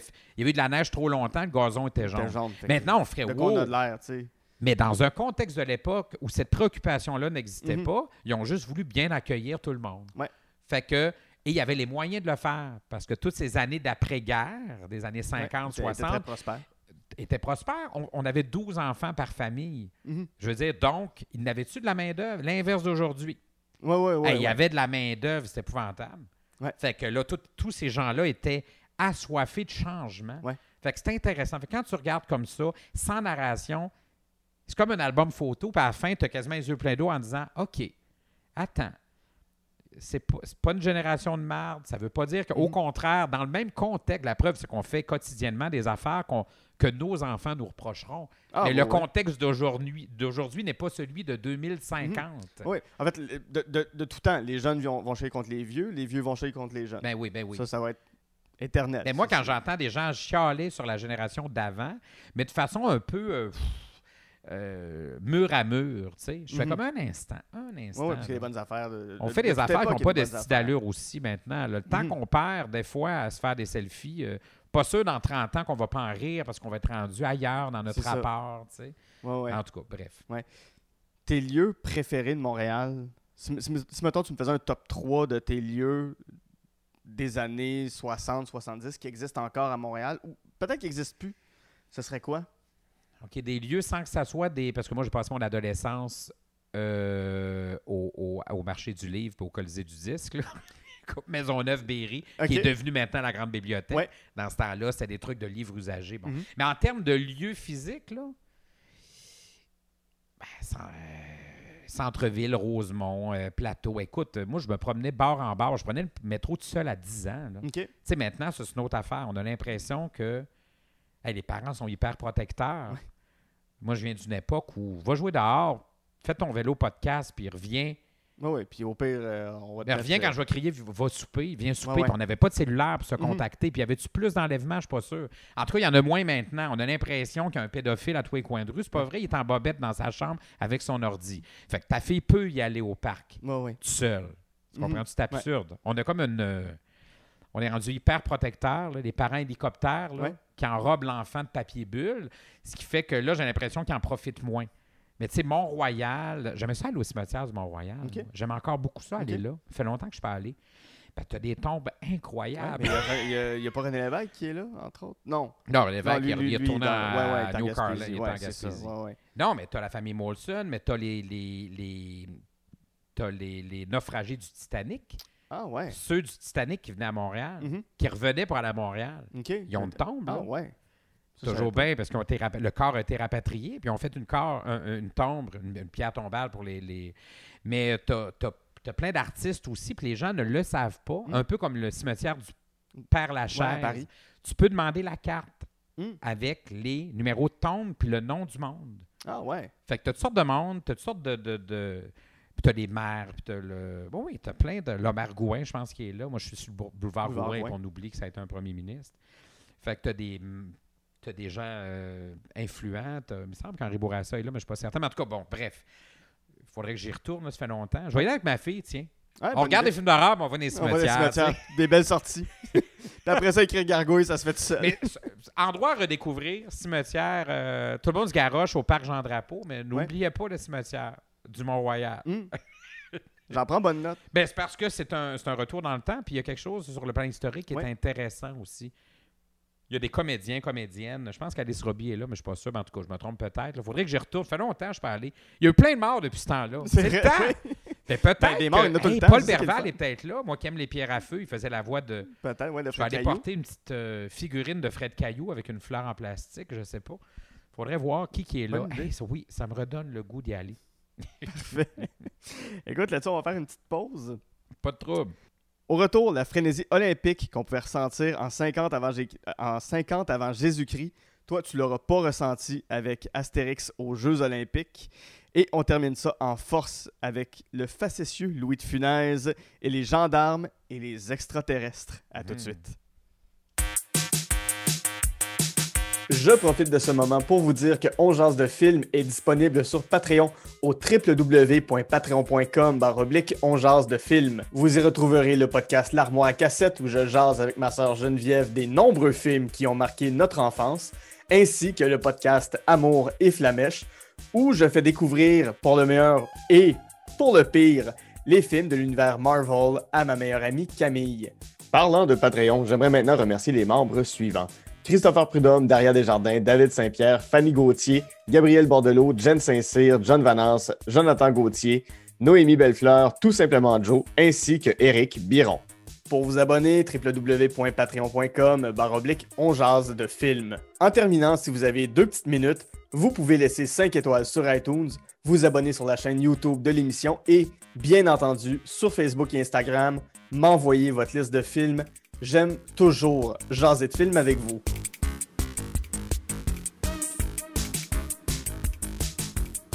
De retour à On jase de films avec mon invité Tristan Demers, avec qui en première partie on a parlé de beaucoup d'affaires. Eh oui, hein, c'était soufflant. À mais c'est le fun. partir, à partir de Cinéma Paradiso, euh, An American Werewolf in London et La mémoire des anges.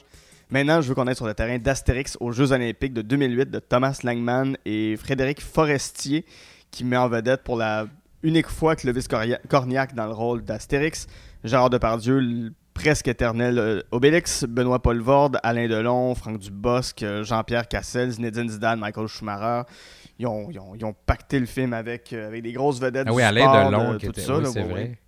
Comment ne pas respecter. César. Mais j'allais dire comment ne pas respecter l'esprit d'une œuvre? Voilà. C'est- Astérix Parce que j'ai- jamais osé le regarder. Qu'est-ce qui se passe dans ce Ok, tu l'as pas vu, bon, tu perds euh, rien. Non, là. parce que je, suis attaché quand même au Astérix. euh, euh, en, en film, je suis attaché au, au, Cléopâtre. Je trouve qu'Alexandre Astier a bien repris la franchise en, en dessin animé. Oui, oui, Je trouve oui. que c'est un très beau travail d'adaptation oui, d'Astérix. ben oui. Mais celui-là, j'ai fait. Ah non, celui-là, je le. Ben écoute, ça va n'importe où. C'est tout, je l'ai vu, moi, à Bruxelles? Au cinéma à Bruxelles, j'étais là-bas, je travaillais là-bas, je pense. Mais non, non, attends. C'est en quelle année, ça? C'est en 2008. Ben voyons, ça fait 13 ans que c'est Ouais, sorti, ça fait fait un- 13 ans que je l'ai. Ça fait 13 ans que c'est 13 ans pas, que- c'est pas ouais. bon. Mais dans ma tête, c'était plus récent. Tu sais, quand t'haïs quelque chose, Ouais. peut-être que. Mais j'étais surpris, moi aussi, quand j'ai que l'année. j'étais- Ben voyons, mais j'étais faudrait que je fasse 2008. un. Faudrait que je le délite de ma tête, là.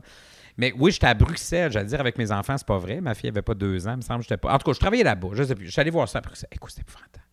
Puis j'étais à la première rangée en avant, c'était un petit mini cinéma de quartier. Mhm. Je dis, voyons, mais l'histoire s'en vient-tu, tu sais? Ouais. J'ai l'impression qu'ils ont voulu aller. Tu sais, à vouloir aller partout, tu vas nulle part. Ouais. Ensuite, je trouve qu'ils ont donné euh, à Stéphane Rousseau un espace de vrai, jeu pas qui n'était Stéphane pas. Rousseau, mais il Ouais, est là aussi. Mais il y a un espace de jeu là-dedans qui ne rend pas justice à ce qu'il aurait pu donner. Je pense Mhm. qu'il nous dirait la même chose. Euh, Il n'ose pas le dire non plus tant que ça, parce que tu bitches pas un film dans lequel Bon, tu as ouais. joué qui est à grand déploiement comme ça, mais je pense que dans le sourire en coin ou le pour l'avoir vu en entrevue, je pense qu'il est Ouais. bien conscient que c'est pas le meilleur film. là. Euh, ils ont- sont- sont- je pense qu'ils sont attardés au, euh, au- à la distribution Mhm. sans se préoccuper d'un scénario euh, pas du tout fidèle non plus Ouais. à ce que c'était en album. Est-ce que c'était le bon album adapté? C'est-tu Monica Bellucci qui est là-dedans? Non, ou- elle était dans Cléopâtre. Elle n'était pas revenue pour ça. Hein? Non, c'est ça. En fait, je te parle d'un film que j'ai pas aimé, mais je me rends compte que mon cerveau n'a pas retenu Ouais. grand-chose. Donc, on s'attardera peut-être pas dessus. Mais si, si je te C'était pas demande, bon. à, à part celui avec euh, Astérix et Cléopâtre, euh, ce serait quoi pour toi une bonne adaptation d'Astérix au cinéma? Co- comment il faut que ce soit mis en image à l'écran? Ben, il faut revenir.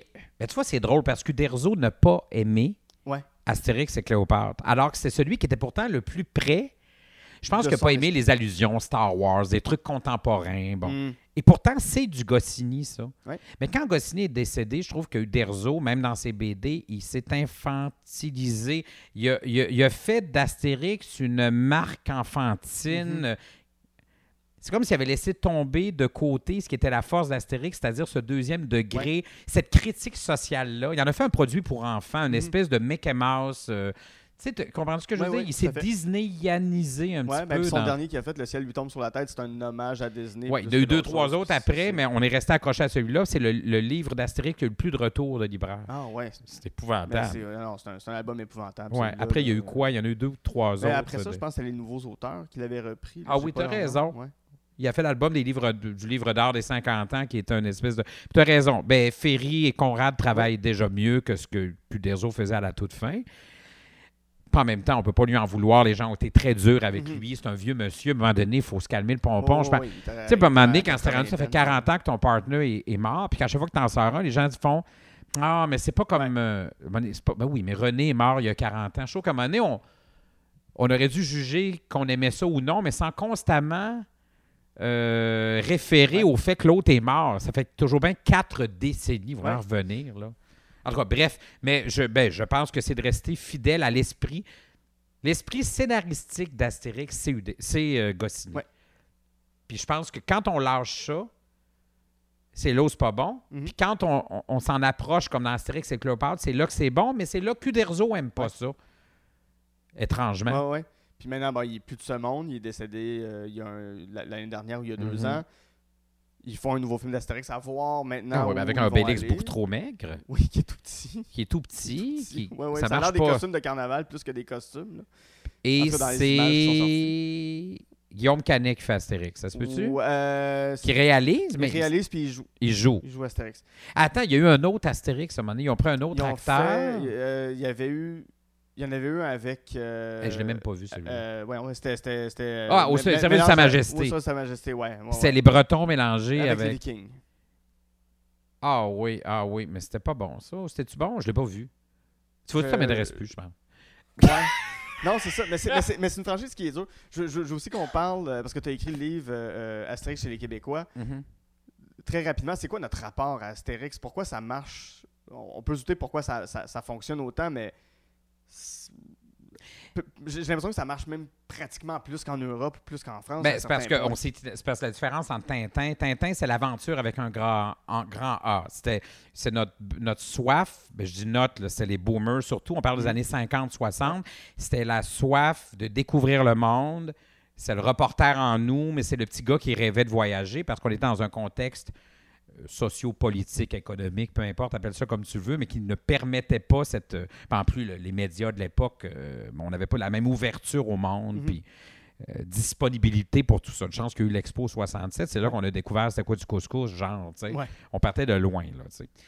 Alors que Astérix, c'est les années 70, c'était euh, le rapport identitaire. Avec le Gaulois que nous sommes, c'était la quête, le combat de résistance politique et culturelle. Et c'est ce dont je parle dans mon livre parce que les partis, même le RIN au début, ensuite le PQ, même des partis nationalistes non souverainistes, mais je dirais autonomistes comme la, Mhm. l'ADQ Ouais, jusqu'à la la CAQ, CAQ ouais. maintenant, se revendiquent gaulois. Se re- Bon, ça va à toutes les sauces aussi. Là. Il y a eu un- une manif en Beauce Ouais, d'an- ouais, d'anti-COVID, ouais. euh, d'anti Oui, pas que ça COVID. fait On est tous anti-COVID, mais anti-masque Ou euh, anti-vaccin. anti-vaccin, anti-tout, là. qui ont récupéré l'idée d'être gaulois. Moi, je trouve que à un moment donné, ça devient. Faut, faut pas que C'est les mêmes qui portaient l'étoile jaune de. de- Oui, oui, c'est ça. Il y a faut, faut, avoir- faut manquer non seulement de respect, mais de sens de l'histoire Mhm. pour ne pas comprendre la la portée, la portée de ces codes et de mots. ouais. des mots, des codes. euh, je veux dire, euh, bon, c'est- notre rapport avec. Excuse-moi, je suis en hésitation, parce que on dirait que ça se bouscule dans ma tête. Mais notre rapport avec l'histoire, je trouve qu'au Québec, on a beau euh, écrire sur nos plaques qu'on se souvient, on ne se souvient mhm. pas de grand-chose. Bref. Mais on s'est battu pour affirmer qui nous étions et notre combat était aussi celui d'Astérix. D'ailleurs, Astérix a été. Tu sais, on a fait des promos, on a fait, on a utilisé Astérix. Astérix et Alcanix qui est un personnage oui, qui a été créé pour l'Alcan en 69, était. euh, faisait la promotion de nos richesses naturelles et de notre aluminium et de, euh, je veux dire, Céline Dion a chanté Coke Diète avec Obélix. Mais au moment où elle voulait, où elle tentait de percer en Amérique, euh, à- aux États-Unis, ailleurs dans le monde, donc c'est absurde. C'est un peu ça. c'est Mhm. on, on a pris notre euh, fierté nationale en tandem avec le représentant des Gaulois résistants pour Mhm. vendre un produit américain Ouais. Mais oui, oui. à puis- l'international. Tu sais, Il y a quelque Ouais. chose Puis d'intéressant. Astérix a dans- déjà été porte-parole de McDo aussi en France. En Ça, France, ça avait peu- fait un scandale oui, là-bas. Je les comprends. Oui. En même temps, ils ont un scandale facile, les Français. Je dis pas que je comprends pas, mais je- c'est culturel Oui. aussi de, de, de, de- de- c'est de gueuler puis Ouais. de, de débattre parce qu'ils sont capables de débattre avec une bouteille de rouge puis ils saillissent pas après. Nous, non, on non. pense que c'est de la chicane. Essaie d'avoir une discussion politique avec mes, beaux-parents. Ils, ils Ben, vont faire des corps aux dates, ils vont jouer au Monopoly, puis les yeux pleins d'eau, ils vont dire c'est assez. tu vas dire, mais quoi? On ne fait que débattre. Oui, c'est ça. On Pour pas- un Français, un débat, c'est une discussion, c'est une joute. Mhm. C'est culturel, c'est pas pareil. Oui, Bref, on- fin de la parenthèse. mais Tout ça pour dire que, euh, ouais, fait qu'Astérix, euh, notre rapport avec Astérix, il est identitaire, euh, alors que le- notre rapport avec Tintin, c'était un rapport de fantaisie, d'exploration Mhm. euh, internationale et d'aventure. Ouais. C'est un peu comme Bob Moran, si tu Oui, veux. oui, oui. Puis les petites filles disaient Martine. C'est ça, c'est une autre époque. Ah oui, oui, oui. oui. Quand on est arrivé, mais il y avait quelque chose de. Il y a une revendication qui vient dans Astérix aussi, là, une affirmation. Mhm. L'affirmation de En soi, fait, c'est oui. plus. C'est ça, c'est l'affirmation de ce qu'on dire, Vous ne était. nous contrôlerez pas. C'est ça. Puis on résiste. Puis Mhm. on. C'est le combat de résistance culturelle. Oui, oui. Notre. Puis nous, notre passion magique, c'est notre culture. Alors, c'est c'est- c'est no- no- no- notre télé, nos créations, nos auteurs, nos romans, notre cinéma. C'est ça notre passion magique. Ouais. Tout à fait. Voilà. Ton euh, plaisir coupable, c'est les gendarmes et les extraterrestres de 1979, euh, la même année qu'Alien.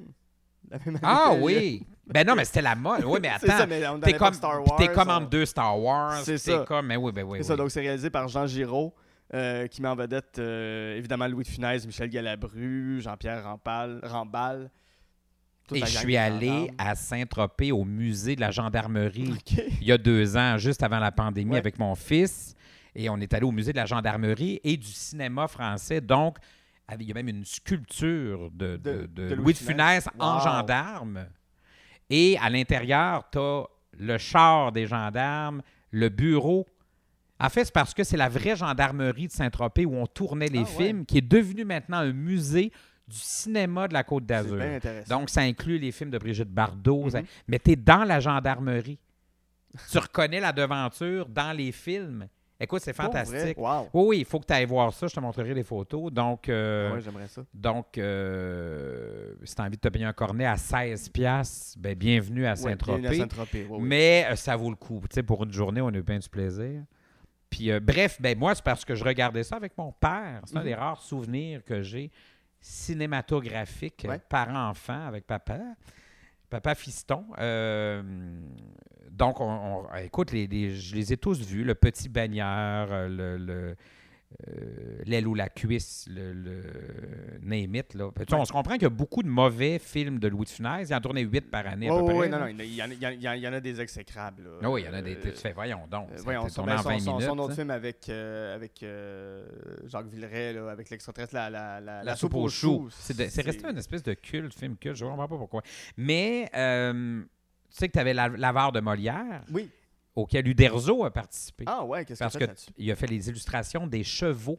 Je sais pas si tu te souviens, à un moment donné, il y a des chevaux Ouais, illustrés. fait c'est Uderzo. Ah, OK. C'est Uderzo qui a participé au film ouais, Ah, comme euh, illustrateur des décors d'une partie de. En fait, du moins de cette scène-là. Ouais. Fait que moi, euh, Funès, c'est mimique, tout ça, mais c'est ce que j'aime dans ce film-là, c'est que c'est kitsch à souhait. C'est un espèce d'Ed Wood euh, français fait avec Funès. Puis là, il rouille, hein? Le, le- le- tu l'as vu, ce film-là? J'ai pas vu. Ah mon euh, Dieu, faut que tu vois. Parce que c'est des robots. C'est des robots et la seule façon, la seule façon de les reconnaître, c'est qu'ils rouillent parce qu'ils retrouvent un. Ils rouillent dès qu'ils ont de l'eau. Ils sont sur le bord la. Fait que là, les gendarmes arrivent avec des boyaux d'arrosage et arrosent tout le monde. Puis ce ne sont que les, les euh, extraterrestres Ouais. qui se trouvent déguisés en humains, mais que si tu enlèves la peau en caoutchouc en Mhm. dessous, c'est des, des circuits. Donc, ils rouillent dès qu'ils ont de l'eau sur eux. Fait que, puis il pleut pas pendant ce temps. Puis là, eux autres, ils souhaitent qu'il, qu'il pleuve. Mhm. Il pleut jamais.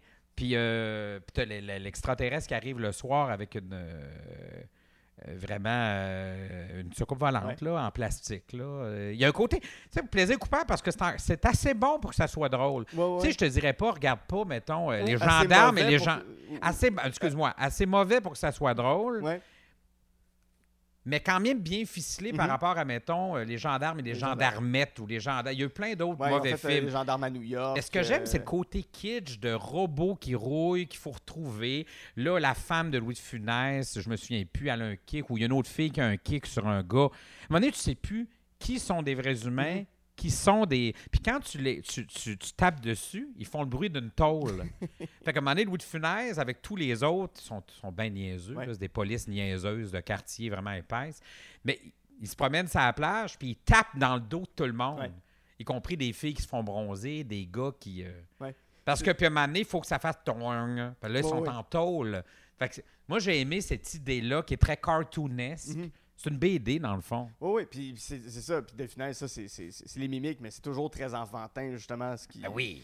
ben, c'est- peut-être, mettons, Rabbi Jacob, là, qui, qui est la comédie plus. euh, Ouais, mais qui, passe très mal mais- maintenant. Je l'ai revu récemment, Ouais, des ouais, bouts, ouais. là. Oh boy! Moi, j'avais l'impression que ça dénonçait le racisme, mais Ça y participe un peu. ça y participe un peu, puis en même temps, le deuxième degré, pas toujours. Si je suis raciste de A à Z, si je suis antisémite, j'ai Mhm. du fun en regardant. J'aurais du fun en regardant ce film-là, puis je comprendrais pas. Je trouve pas que le deuxième degré est si clair. Mais c'est peut-être une question jours, de recul sur. Ouais, en, ouais, même, en ouais. même temps, ça fait longtemps que j'ai pas écouté. euh, Les gendarmes. euh, Non, j'allais dire aussi le monologue d'Yvon Deschamps. Là. Fait que à se demander que je ne nommerai pas, de peur d'avoir des sons. Bon, fait que euh, ça a peut-être juste bien mal vieilli. Mais les robots, c'est inoffensif. C'est des extraterrestres, ils rouillent, ils sont en métal. Tu sais, tu as des jokes comme à un moment donné, euh, il retrouvent un, un extraterrestre mort, fait qu'ils enlèvent tout leur chapeau, puis en cognant sur leur tête, je pense, ça fait point. Ça fait des bruits en voulant dire leur tête est vide parce qu'elles sont épaisses, c'est- Mhm. sont épaisses, ces polices-là.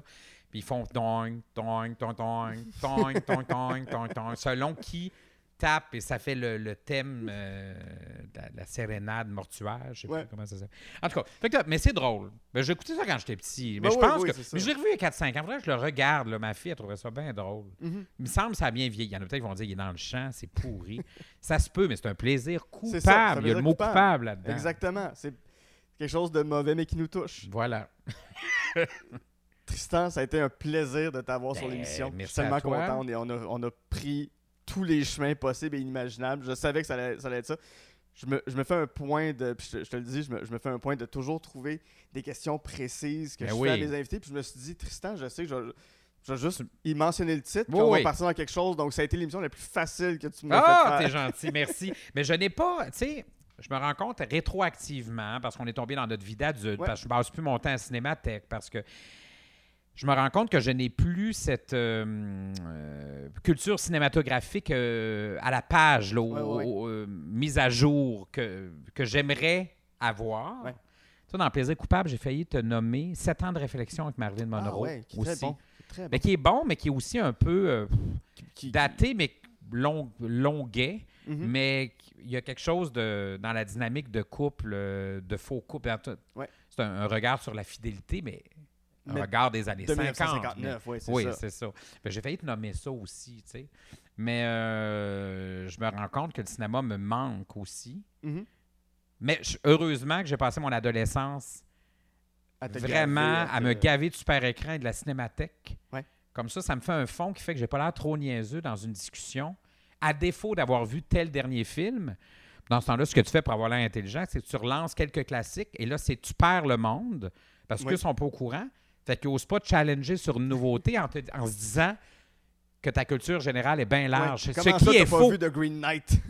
Oui, c'est ça. Mais tu sais, la culture, c'est comme la confiture. Moins t'en Oui. as, plus tu l'étends. C'est ça, ça. qu'ils disent. Ouais. Puis il y a une autre.